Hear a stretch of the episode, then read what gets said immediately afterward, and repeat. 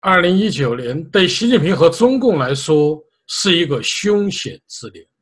如果说习近平修宪和中美贸易战是习近平政权由盛转衰的转折点，那么新年发生的华为波兰高管王伟金间谍案和加拿大谢伦伯格被判死刑案，又在加速中共的溃败。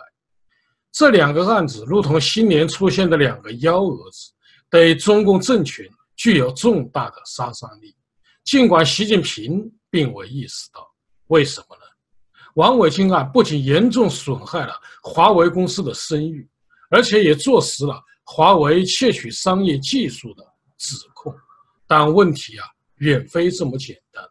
更严重的是，他曝光了一张中共隐蔽的间谍网，那就是国家安全部将中国海外企业。作为开展间谍活动的桥梁，而这些企业为得到中共的庇护而成为其挂靠单位，这样西方国家就会将中国海外企业纳入反间谍视野。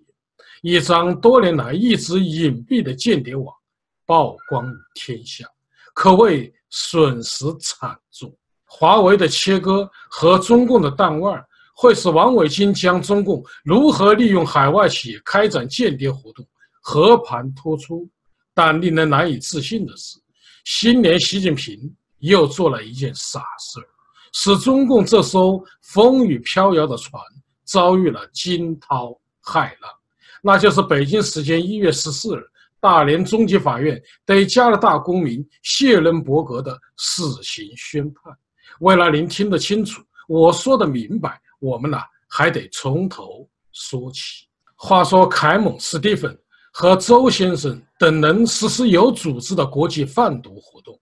二零一四年十月中旬，凯蒙雇佣翻译徐某为其工作，指使徐某到大连市租赁仓库订购轮胎，接收从广东省运往大连市的藏有二百二十二包冰毒的二十吨塑料颗粒。并放入仓库，同时告知徐某将委派一名外国人来处理此批货物。十一月十九日，凯蒙指示谢伦伯格到大连与徐某会合，准备将毒品藏在轮胎内胆中，走私至澳大利亚。此后，谢伦伯格要求徐某带其购买了用于将毒品与轮胎内胆。重新包装的工具，订购的轮胎、内胎和二手集装箱。二十九日，徐某向公安机关报案，谢伦伯格察觉后，于十二月一日凌晨离开酒店，前往大连机场，准备啊逃往泰国。当日十三时，飞机经停广州时，谢伦伯格被公安机关抓获。二零一八年十一月二十日。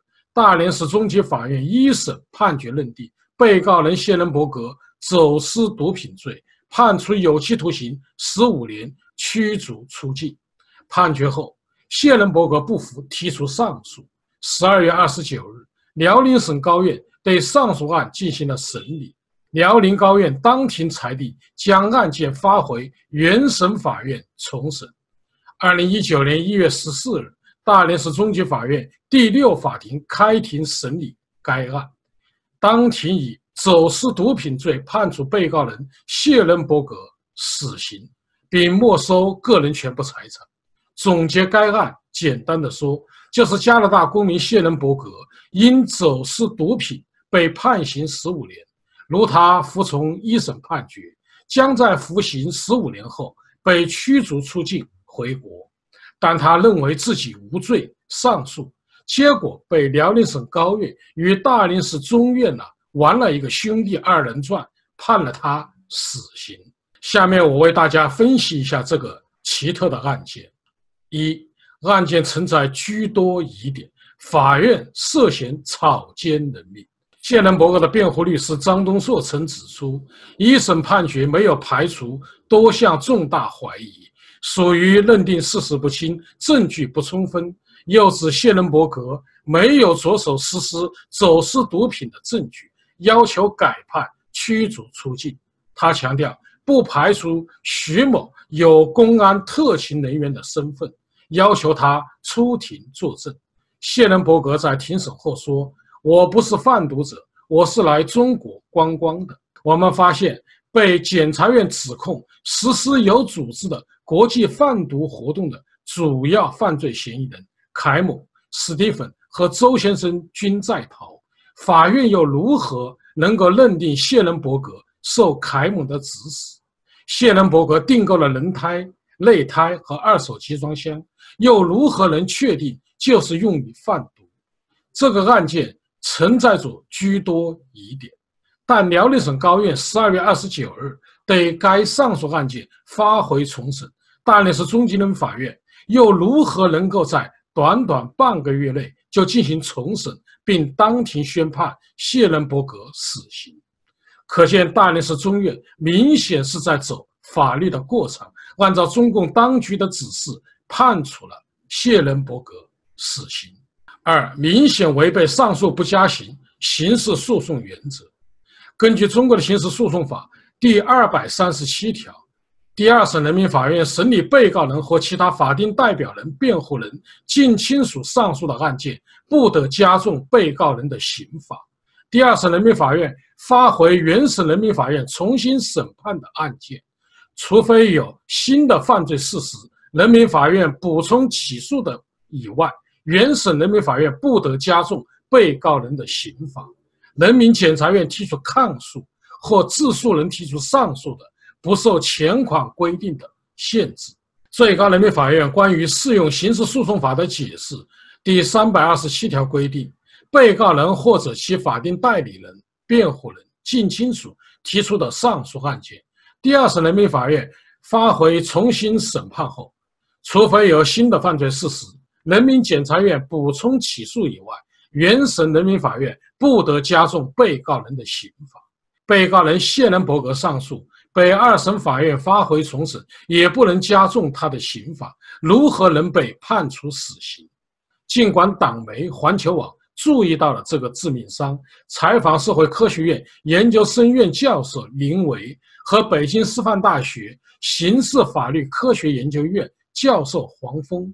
且不论这两位教授是否具备刑事诉讼法的专业背景，就他们的解释，也与案件的事实风马牛不相及。因为检察院没有提出新的犯罪事实，上诉不加刑原则是从禁止不理变更原则中引申出来的，为现代世界各国采用，是民主、自由、人道精神在审判中的体现。他的目的是让被告人毫无顾忌地行使上诉权，在很大程度上包含着保护重于打击、宁纵勿枉的司法理念。该案是辽宁省高院和大连市中院在中共的干预下故意枉法裁判的一起重大冤假错案。三、中共假借司法刀把子报复加拿大政府。去年十二月一日。加拿大警方根据美国和加拿大司法协助条约，抓捕了华为公司的高管孟晚舟。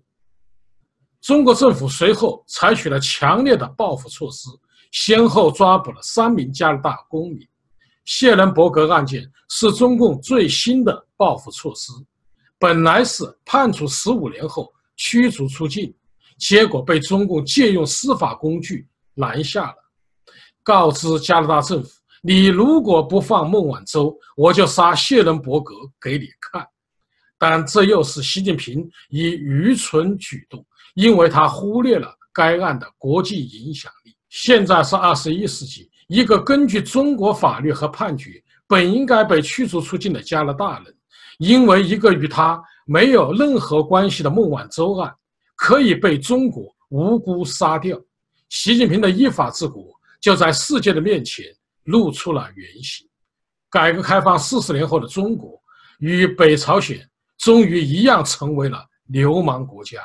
美国乔治华盛顿大学法律教授克拉克说：“在中国重审并不常见，而重审被加重判刑的就更少见。”他说：“这很明显，谢伦伯格的命运跟他实际上是否有罪无罪没有什么关系。谢伦伯格的一位亲属对《纽约时报》说：“他们担心谢伦伯格已经成为中国要加拿大释放孟晚舟讨价还价的筹码。”他的姑妈纳尔逊琼斯说：“他成了一个棋子。”谢伦伯格案件使世界文明社会彻底看清楚了习近平和中共的邪恶嘴脸。二零一九年，中美之间的冷战将会演变为中国。与西方文明世界的全面对抗。加拿大谢伦伯格案件是习近平政权为报复加拿大政府释放孟晚舟所制造的冤假错案，但习近平的目的是不可能得逞的，也不可能吓倒加拿大人。我们也可以看出，习近平及其幕僚的思维模式是多么的陈旧，仍然停留在毛泽东时代的。无法无天，人不犯我，我不犯人；人若犯我，我必犯人，可谓愚蠢荒唐，与历史潮流格格不入，真可谓天作孽，犹可为；自作孽，不可活。好，各位观众朋友，今天的节目到此，感谢您的收看。